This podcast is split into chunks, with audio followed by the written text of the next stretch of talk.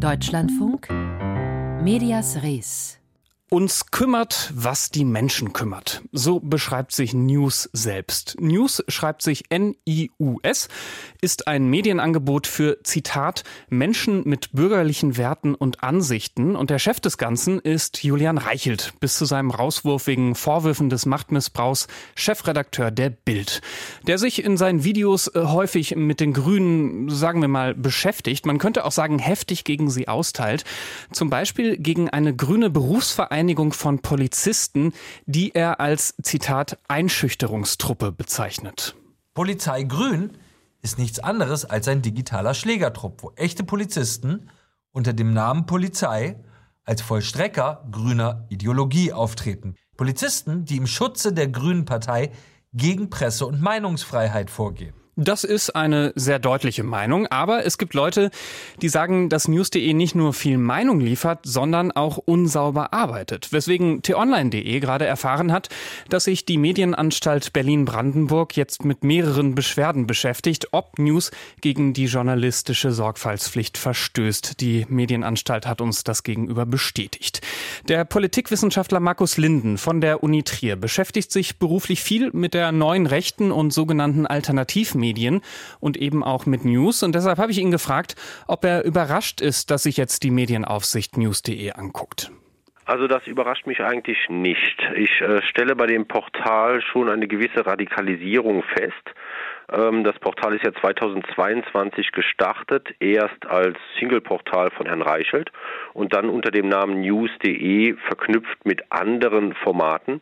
Seitdem ist es aber aus dem rechtspopulistischen Bereich, in dem es so verortet ist und auch noch in dem demokratischen Bereich zu verorten war, hat es sich ein bisschen wegbewegt. Woran machen Sie das fest?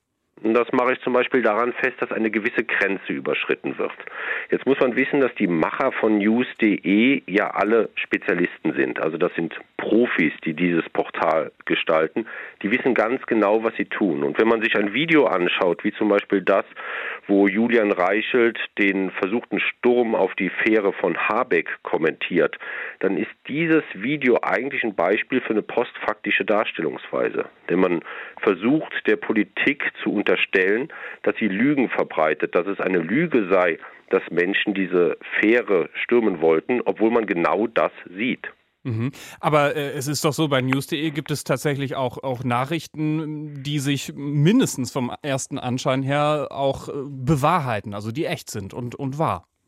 Ja, natürlich. Das ist sozusagen auch immer die Doppelstrategie solcher Portale. Das kennen wir auch von anderen Alternativmedien, äh, dass man versucht, immer irgendwo an einem faktischen Anknüpfungspunkt anzusetzen und man betreibt dann aber eine ziemlich krude Agitation. Also man hat zum Beispiel bei news.de verschiedene Formate, darüber deckt man das ab. Man hat ein Format wie das von Reichelt, Achtung Reichelt, das ist einfach ein Krawallformat. Das ist äh, nachempfunden dem äh, US-amerikanischen Moderator Tucker Carlson mit seiner Show Tucker Carlson Tonight, die selbst dann Fox zu wild wurde.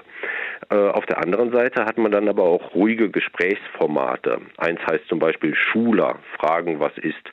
Dort werden dann seriöse Politiker interviewt, eher in so einer Art Kamingespräch. Und dadurch wird dann diese parallele Darstellungsweise von Reichelt sozusagen normalisiert. Mhm. Aber müsste das nicht die Meinungsfreiheit eigentlich aushalten? Oder, oder finden Sie das jetzt äh, auch begrüßenswert, dass so eine äh, staatsferne Landesmedienanstalt guckt und prüft, weil die können im Zweifelsfall einzelne Aussagen äh, unterbinden oder auch ein Zwangsgeld androhen oder sogar das ganze Angebot sperren? Also, also finden Sie okay, dass die das mal prüfen? Ich kann diese konkreten Beschwerden ja gar nicht einschätzen, die kenne ich ja nicht. Also ich weiß gar nicht, worum es jetzt im konkreten Einzelfall geht. Ähm, ich kann auch Reichelt eigentlich kaum beschneiden in der Art und Weise, wie er jetzt vorgeht. Er kann ja immer bis an die Grenze rangehen. Er weiß genau, wie weit er gehen kann und er testet das sozusagen auch an in seinen Formaten. Viel entscheidender ist meines Erachtens, dass sich die sozusagen normale Politik bewusst ist, mit welchem Portal man es da zu tun hat. Also wenn Politiker der Unionsparteien, aber auch Ralf Stegner von der SPD sich von News interviewen lassen, dann äh, normalisieren sie ein solches Programm. Und damit werden auch die Akteure normalisiert, die dort gesendet werden. Also bei News läuft zum Beispiel jemand als Expertin auf, das ist Eva Fladinger-Pröck. Das ist eine niederländische äh, rechtsradikale und christliche Fundamentalistin, die sehr eng mit der neuen Rechten, insbesondere auch mit Martin Sellner bzw. mit dessen Frau verbandelt ist. Oder Silke Schröder, das ist eine Kommentatorin, die eine Kolumne macht für den Deutschlandkurier, also ein AfD-Portal. Die war auch bei diesem sogenannten Geheimtreffen in Potsdam mit dabei. Überhaupt keine unbekannte Akteurin. Solche Akteure werden normalisiert, wenn Konservative zu News gehen und denken, dort gäbe es irgendetwas zu gewinnen. Mhm. Wie steht es denn eigentlich Ihrer Einschätzung nach um die Relevanz von News.de? Denn die Videos äh, und die Gesprächsrunden, die sind ja schon sehr professionell, auch dank der finanziellen Unterstützung eines milliardenschweren Unternehmers hinter News.de, der da steht. Ähm, also wie, wie, wie relevant sind die Dinge, die da passieren? Dieses Portal ist schon relevant. Das ist sozusagen Werteunion TV, so habe ich es mal genannt. Das ist äh, das TV-Programm für die neue Partei von Hans-Georg Maaßen. Sie müssen wissen, in diesem Feld gibt es einerseits die eindeutig rechtsextremen Alternativmedien, wie zum Beispiel das Kompaktmagazin oder die Sezession.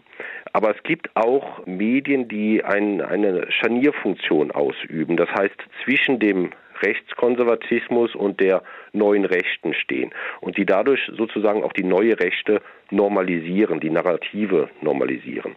Und dazu gehört news.de vor allen Dingen als Bildformat.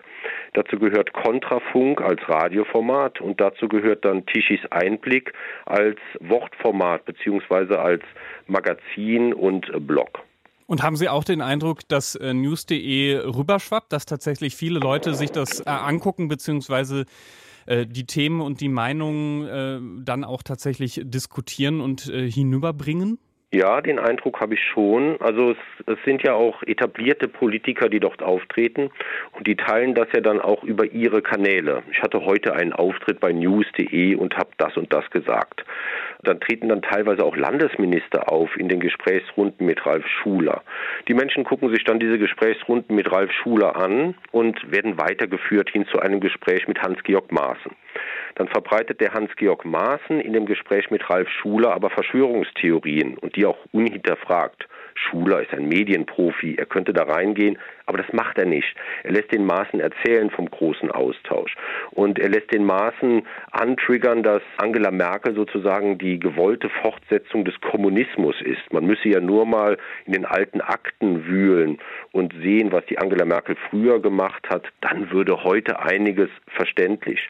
Das sind solche Subtexte und Narrative, die damit hoffähig gemacht werden. Außerdem verbreiten die ihre Sachen auch über TikTok. Das läuft im Moment ganz gut.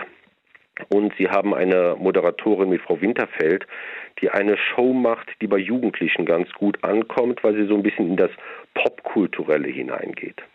Und glauben Sie, alles in allem ist das ein äh, Format, das Ihrer Ansicht nach irgendwie gefährlich ist aus demokratischer Sicht oder dass man halt als Demokratie und demokratischer Mensch einfach so hinnehmen muss? Ich glaube nicht, dass man das verbieten kann. Ich glaube, dass man im Einzelfall immer wieder schauen muss, was dort passiert. Äh, ich glaube, dass man einzelne Äußerungen sicherlich, einzelnen Falschdarstellungen sicherlich nachgehen kann. Aber im Endeffekt ist es eine Sache der etablierten Politik, auch dem Publikum zu signalisieren, dass man in diesen Bereich nicht reingeht, dass das einfach unseriös ist. Und ähm, dem wird die Politik oft nicht gerecht. Die Meinung des Politikwissenschaftlers Markus Linden von der Uni Trier. Er war das zum Online-Portal news.de, das jetzt ein Fall ist für die Medienanstalt Berlin-Brandenburg wegen möglicher Verstöße gegen die journalistische Sorgfaltspflicht.